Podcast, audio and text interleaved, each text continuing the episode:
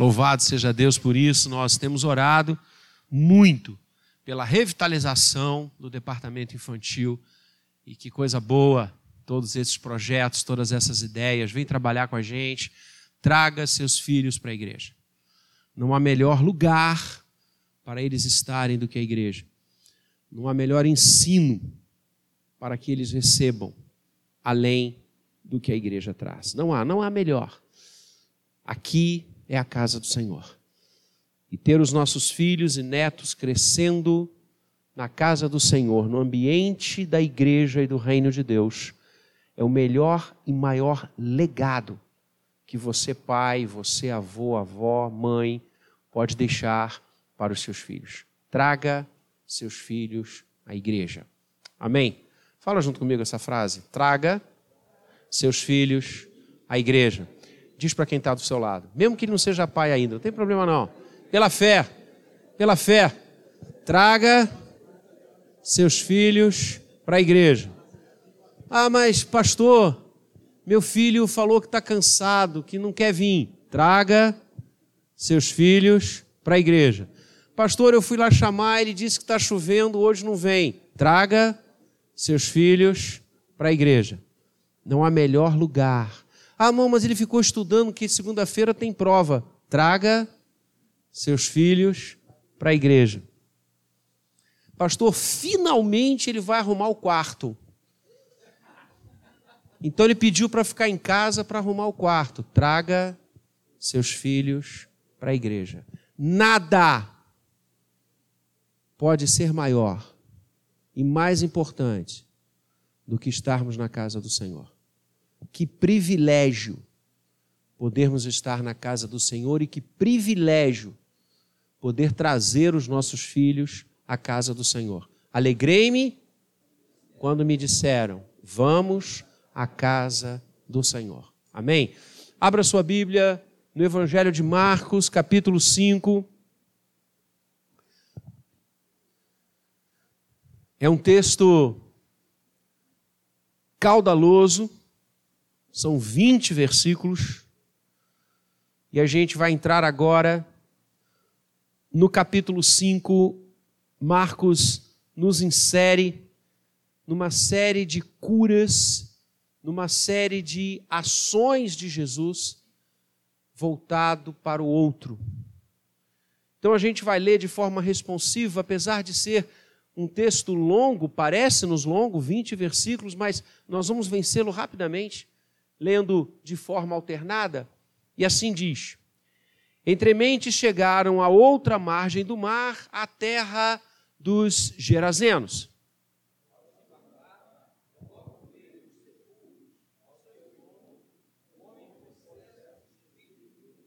O qual vivia nos sepulcros e nem mesmo com cadeias alguém podia prendê-lo.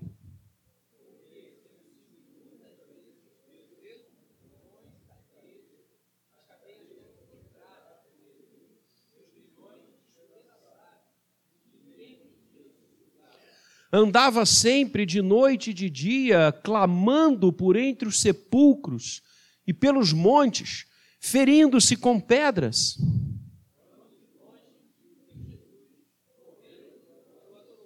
e exclamando em alta voz: Que tenho eu contigo, Jesus, filho do Deus Altíssimo? Conjuro-te por Deus que não me atormentes.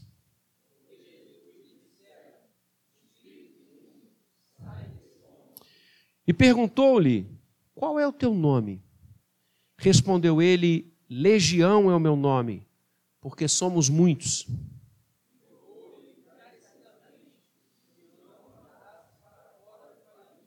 Ora, pastava ali pelo monte uma grande manada de porcos.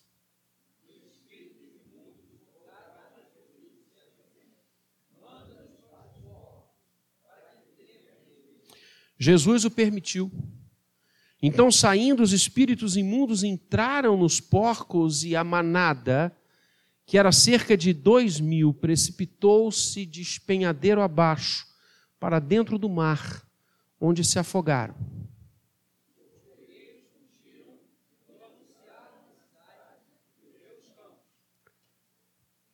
Podem ler.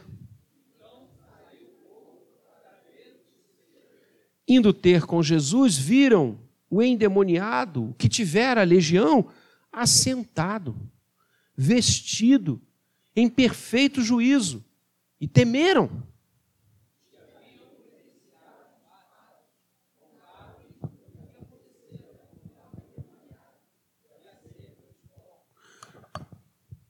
E entraram a rogar-lhe que se retirasse da terra deles.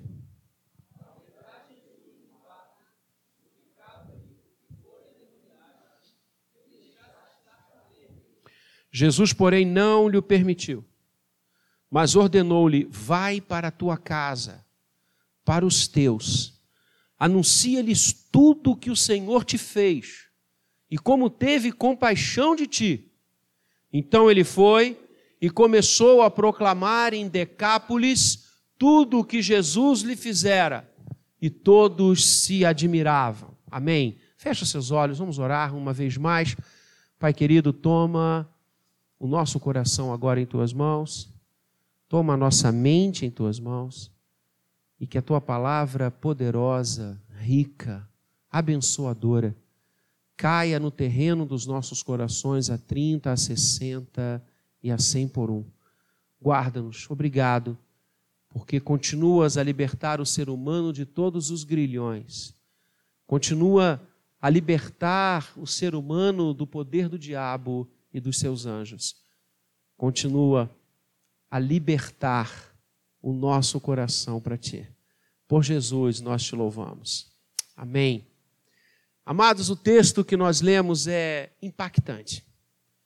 E como eu disse agora no capítulo 5, nós vamos ter uma série de encontros impactantes de Jesus com variadas pessoas, com variados problemas, com variadas situações.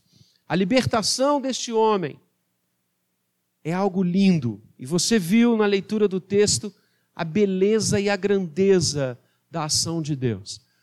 Marcos começa a nos contar que ao atravessar aquele mar, aquele lago, e nós ouvimos no domingo passado de forma brilhante, quando eles atravessavam o mar, as, os ventos contrários, a tempestade que desabou sobre eles e como Jesus, estando dormindo no barco, ao acordar, manda que a natureza emudeça, que os ventos cessem, que a tempestade passe.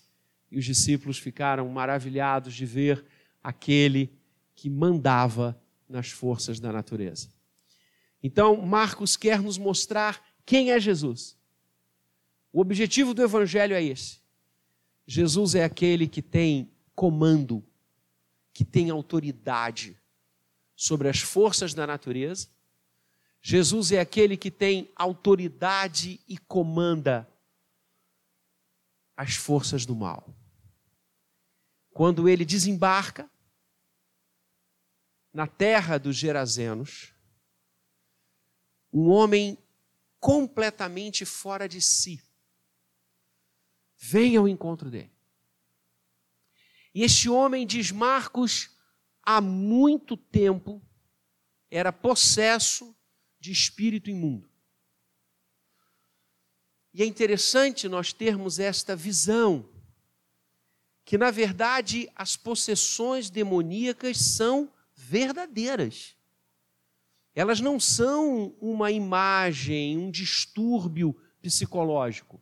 A palavra de Deus nos diz de forma muito clara que Satanás e os seus seguidores, os seus mensageiros, os anjos que caíram junto com ele, os demônios, afetam a humanidade, inserem-se na humanidade, estão presentes no nosso dia a dia. As forças do mal não são uma quimera, não é um espetáculo criado para atormentar e amedrontar pessoas. A palavra de Deus diz com clareza que a existência do diabo e um secto é verdade. O maioral deles, a palavra chama Satanás. E Satanás várias vezes tentou Jesus. Não só a tentação direta que você tem em Marcos e Mateus, a narrativa Lucas também, quando o Senhor está no deserto jejuando e Satanás lhe tenta, mas, diz o texto, retirou-se até momento oportuno. Lembremos-nos que um pouco antes da cruz, e nós vamos celebrar daqui a pouco a ceia, quando Jesus fala do seu projeto da cruz, quando ele fala que seria entregue e a sua vida seria dada por nós, Pedro vem à frente e diz: Senhor, não faça isso, não morra, como nós vamos ficar? E o que, que Jesus diz para Pedro? Arreda Satanás. Porque de todas as formas o diabo tentou tirar Jesus da cruz. Lógico. Agora vejam, amados, isso é importante. E não obstante a palavra de Deus nos ensinar com todas as letras que o diabo é verdadeiro e que ele e os demônios se inserem no dia a dia da humanidade, Satanás nunca foi, não é e nunca será opositor a Deus. Deus não tem opositores. Deus é soberano. Deus não tem antítese. O diabo não é antítese de Deus. O diabo é antítese da gente. Ele é nosso inimigo. Deus é soberano. E você vai ver no texto aqui exatamente isso. O inferno está subjugado como todas as coisas do universo ao Senhor. Deus não tem inimigos. Nós temos inimigos. O diabo é inimigo da humanidade, da criação de Deus, não de Deus. Deus não tem antíteses, insisto. Deus é soberano, reina, e não há nada que possa chegar perto dele. Não há nada que possa antepor-se como uma mera sombra ao poder e autoridade do Senhor. Então, que fique claro isso. O diabo e os seus seguidores são nossos inimigos, porque eles têm e estão subjugados inteiramente ao comando do Senhor, como todas as coisas, até aqueles que são contrários a Deus, como é o diabo grande projeto dele é sempre indispor-se contra os projetos do Senhor, que acontece na nossa vida. Isso posto, voltemos ao texto. Um homem demoniado. Ou seja, os demônios mandavam naquela vida. Tinham domínio daquela vida. Entraram nele e a sua vida era uma vida completamente desarroada. Vejam o que Marcos diz: vivia nos sepulcros. Ele não vivia em uma casa com sua família, com a sua gente. Ele vivia nas covas. Ele vivia pelos cemitérios. Ele vivia pelas cavernas, pelos sepulcros. E ele era tão atormentado que as pessoas do local o prendiam, o amarravam com correntes, e ele quebrava essas correntes. E novamente se projetava, se ferindo com as pedras.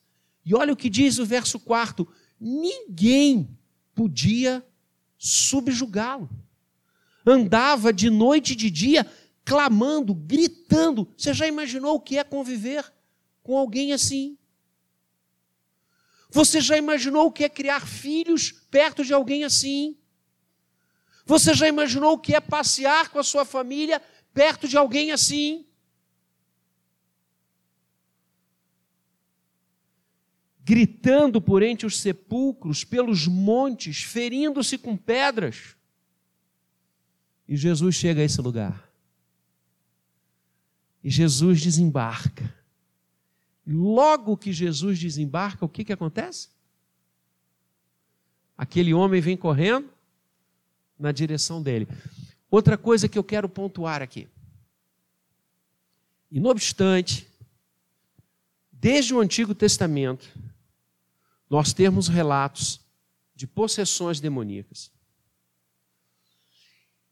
Em momento algum, isso foi tão forte quando da encarnação de Jesus.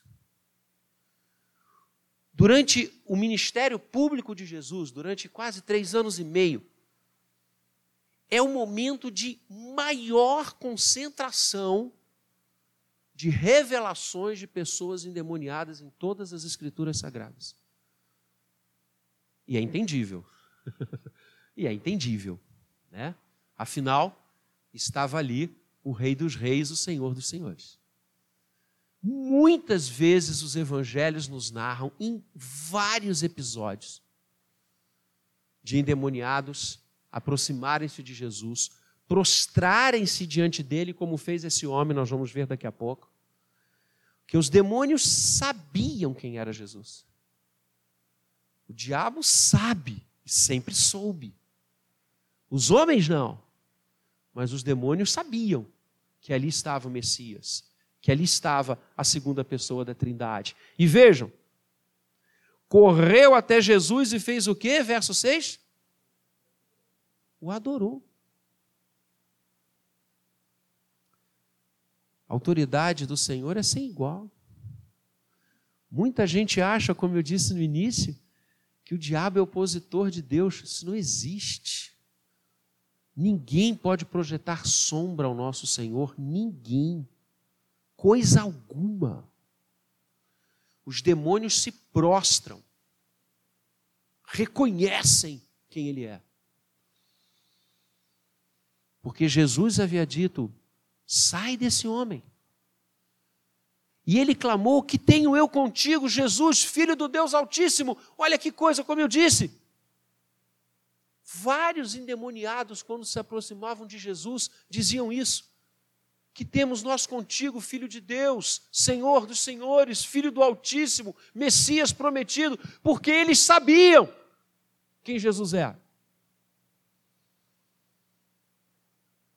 E Jesus pergunta o nome dele. Primeira vez, no encontro com o endemoniado, o Senhor faz essa pergunta.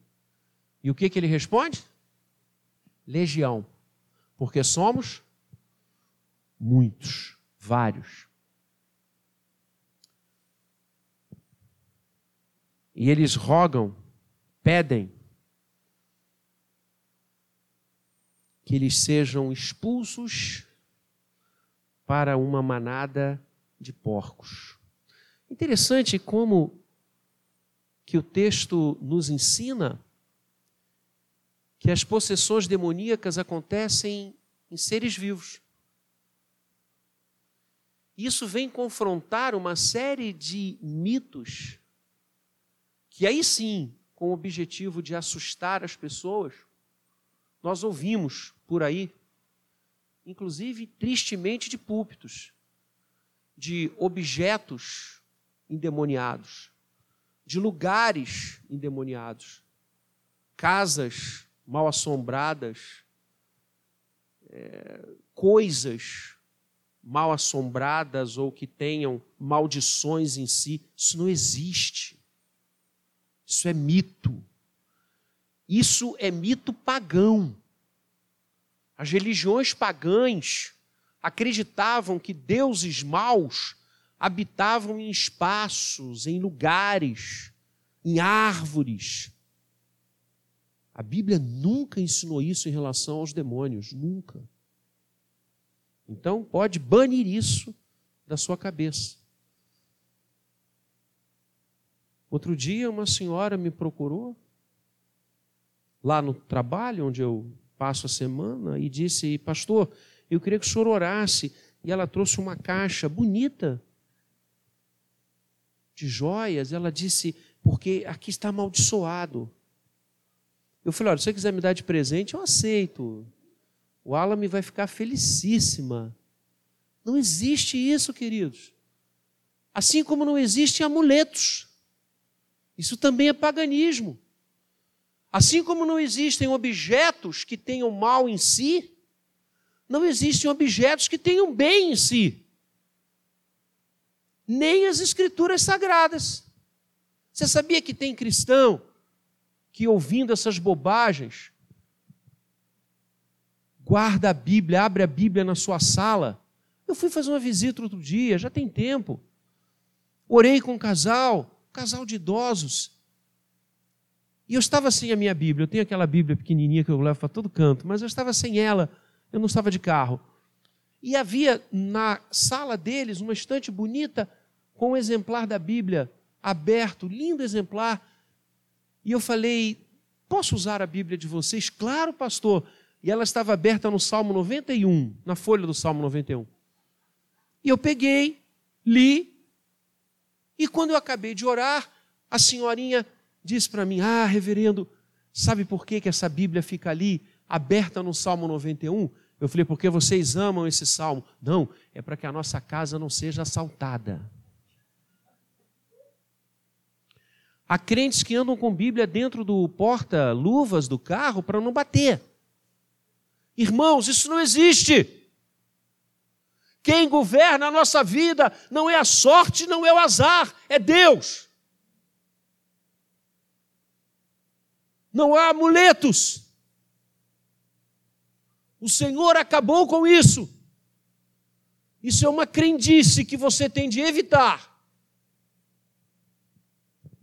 Outro dia eu vi uma chamada no rádio, um momento de oração. Traga aqui uma peça de roupa do seu marido, da sua esposa, do seu filho, que o pastor vai ungir, e depois você põe essa roupa nele, ele vai ficar curado. O que é isso? O que é isso? Isso é uma crendice medieval. Contra isso a reforma aconteceu. Só que isso não está mais na igreja católica, isso está em algumas igrejas que se dizem protestantes. Como? Não. Não há objetos que sejam para o mal, não há objetos que sejam para o bem. A maldade é capitaneada por Satanás. O bem é capitaneado pelo povo do Senhor neste mundo para a glória dele. Ele é o autor de todo bem. E eles pediram para entrarem nesses porcos.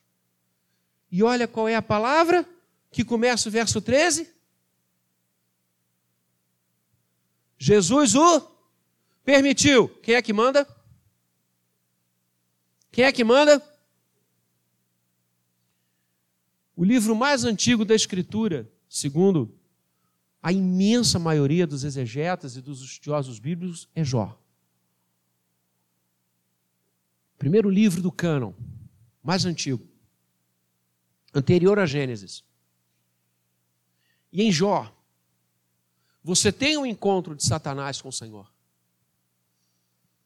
Então, não, o diabo é uma invenção, não, não é não. A Bíblia ensina que ele existe. Tome cuidado. Satanás vem e diz para o Senhor,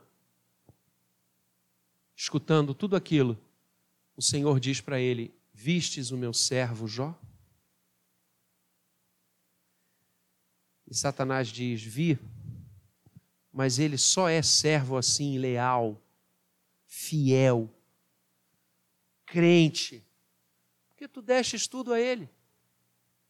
Tu destes riqueza, tu destes família. Assim é fácil.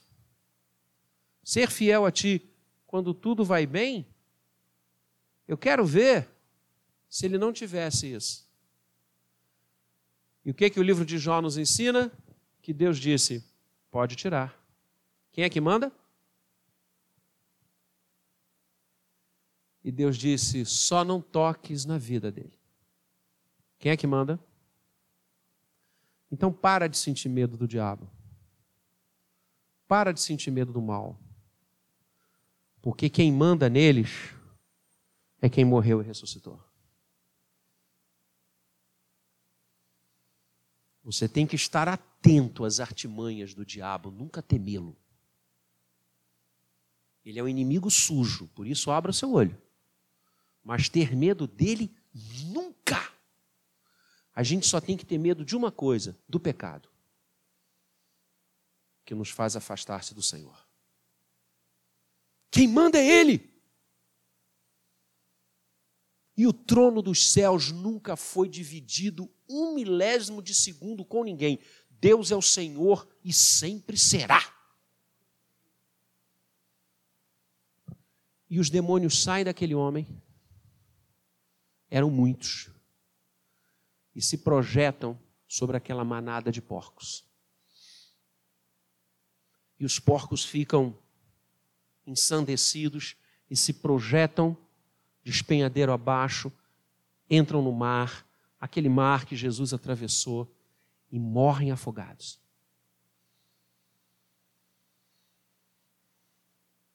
E aquele homem que andava pelos sepulcros, que gritava noite e dia, que nem correntes de ferro lhe seguravam, aquele homem que se cortava com pedras, aquele homem que ensanguentava dia a dia e que aterrorizava as pessoas daquela região, foi liberto. Tomou banho, vestiu-se, assentou-se aos pés do Senhor, penteou o cabelo, colocou um perfume e sentou-se aos pés de Cristo uma vida nova, um novo coração, um homem liberto pelo poder de Deus e pela autoridade do Senhor. Mas os porqueiros, que viram aquela cena dos porcos se jogando para o mar, morrendo, correram e contaram para os donos dos porcos. E contaram na cidade de Gadara e os habitantes daquela cidade foram à beira do mar, onde Jesus estava, e chegaram lá a levar um susto. Porque aquele homem que há tempos endemoniado estava, agora está celebrando a vida com Cristo, Senhor da vida. E eles chegaram e se prostraram diante de Jesus dizendo: Obrigado, Senhor. Obrigado porque recuperaste um de nós, porque nos entregastes novamente o nosso irmão, entregastes o nosso amigo.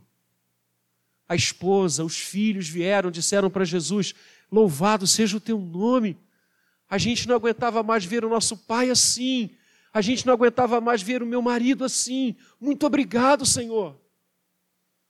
Os líderes daquela cidade, os poderosos, os políticos disseram: Bendito sejas, porque recuperaste uma vida que nos atormentava, que nos amedrontava. A gente não podia passear com a nossa família, nós tínhamos medo dele. E agora, olha que coisa linda, ele está sentado aos teus pés, aprendendo.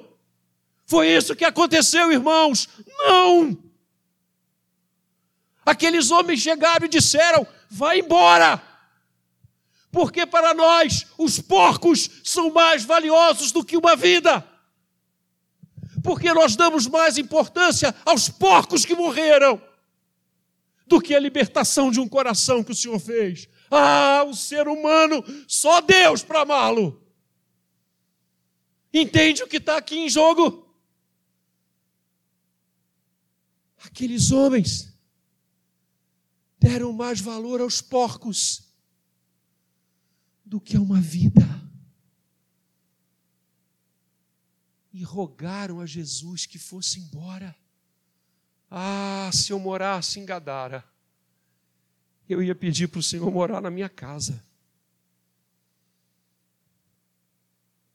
Eu não ia pedir para ele ir embora. O que você dá valor na sua vida?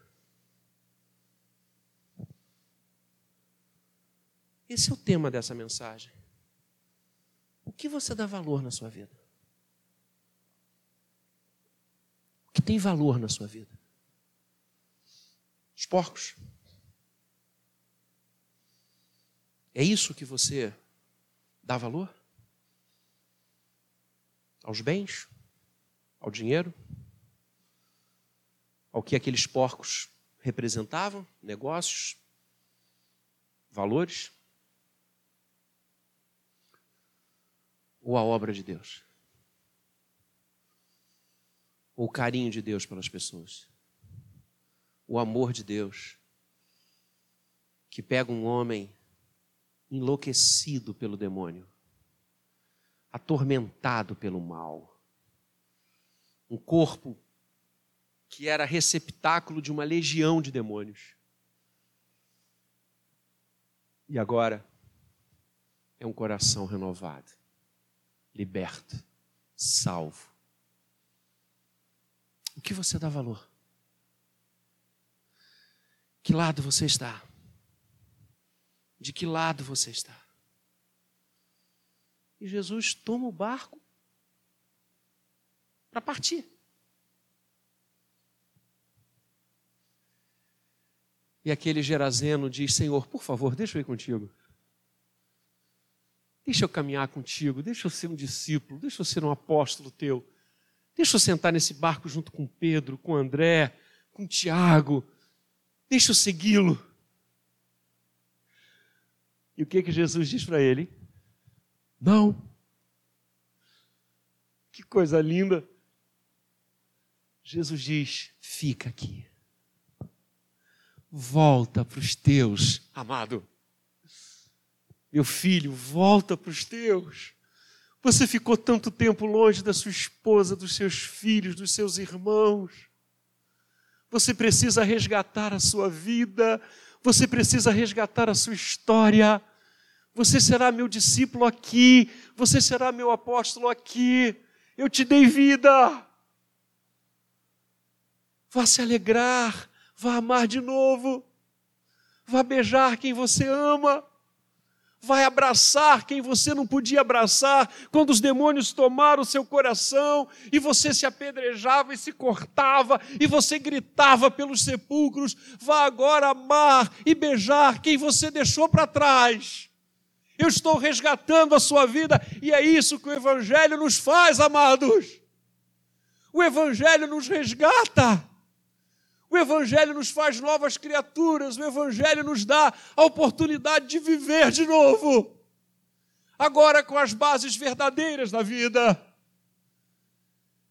Que coisa linda, que Senhor maravilhoso esse. É apaixonante. Cristo Jesus é apaixonante. E olha que coisa linda.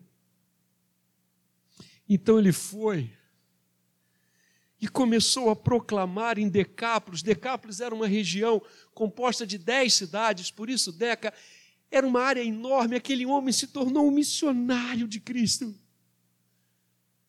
A contar às pessoas o que ele era e o que ele é agora. Para a glória de Deus. Louvado seja Cristo Jesus. Ah, meus amados, esse é o nosso Senhor vai para a tua casa, para os teus, anuncia-lhes tudo o que o Senhor te fez e como teve compaixão de ti. Essa é a nossa vida. Cada um de nós é como aquele Gerazeno. Estávamos longe do Senhor. Estávamos afastados estávamos sob o domínio do império das trevas. E ele nos libertou para o reino do Filho do seu amor. Nós estávamos mortos em nossos delitos e pecados. E ele nos deu vida pela sua graça, pelo derramar do seu sangue. Nós estávamos acorrentados às correntes do pecado e ele quebrou estas correntes, porque se alguém está em Cristo, é nova criatura, as coisas antigas já passaram, tudo se fez novo, conhecereis a verdade, e a verdade vos libertará. Nosso coração era parque de diversão do inferno, e o Senhor nos deu um novo coração. Um coração, como a gente canta aqui, cativo a Ele, levado à Sua presença. Nossos lábios falavam coisas que o diabo batia palma. Hoje, os nossos lábios se abrem para louvar e bendizer aquele que tem toda a autoridade no céu, na terra, sobre o mar e sobre todo o universo.